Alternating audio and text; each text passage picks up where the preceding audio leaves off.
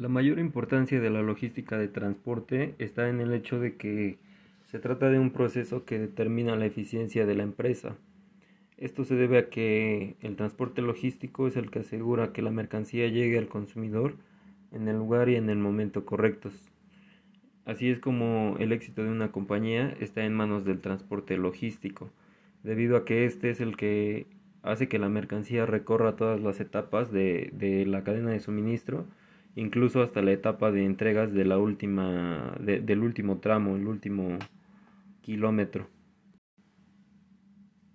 En el caso de la logística de transporte terrestre, si las entregas por algún motivo se llegan a dar a destiempo o no se aseguran las condiciones adecuadas para el producto, eh, normalmente los clientes quedan insatisfechos y como consecuencia la imagen y reputación de la marca se ven afectadas. Por lo tanto, la prioridad en el funcionamiento de la logística de transporte y distribución siempre debe ser que la experiencia del cliente sea satisfactoria. De esta manera, eh, la empresa logra ganarse la confianza de sus eh, clientes y la fidelidad de ellos como consumidores. De lo contrario, la compañía tiene que invertir mayores esfuerzos y por lo tanto costos para conseguir clientes temporales continuamente. Eh, y pues como se sabe esto no es nada rentable. De manera general, eh, las funciones de la logística de transporte en una empresa son movilizar la mercancía a lo largo de toda la cadena de suministro, hacer llegar el producto hasta un cliente final, proteger el estado de este producto durante el traslado y cumplir con tiempos de entrega. Además, eh, otro punto importante es promover la satisfacción y la confianza de sus consumidores a través de un servicio de, transporte logístico óptimo.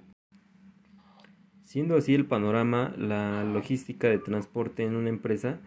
se convierte en un medio para que ésta pueda asegurar la eh, recurrencia de sus consumidores, eh, pues de acuerdo a cómo se gestiona el servicio, la experiencia del consumidor final será satisfactoria o no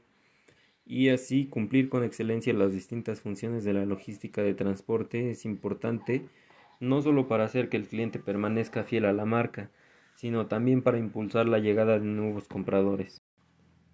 La creación e implementación de estrategias eh, encaminadas al,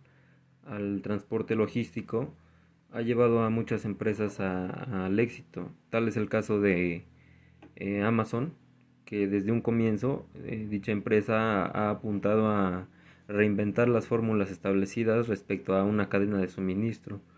innovando la forma en que se envían y se distribuyen los cientos de, miles de productos que son adquiridos todos los días a través de la plataforma. Las estrategias logísticas de, distribución de la empresa buscaban dar respuesta no solo a los puntos que se nombraron, sino a los problemas más importantes en el comercio electrónico que actualmente eh, tres de los más importantes son poder probar o ver los productos antes de comprarlos, eh, gestionar los almacenes y distribución a nivel global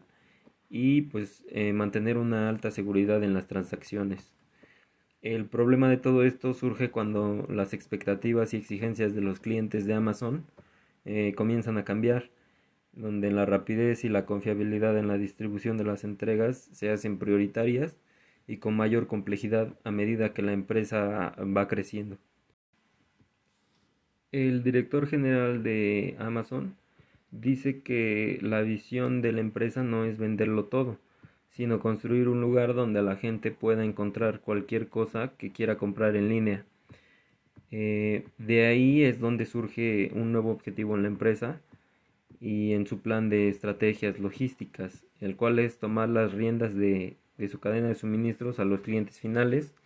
principalmente por la baja calidad y seguridad que los actuales referentes del mercado le entregaban.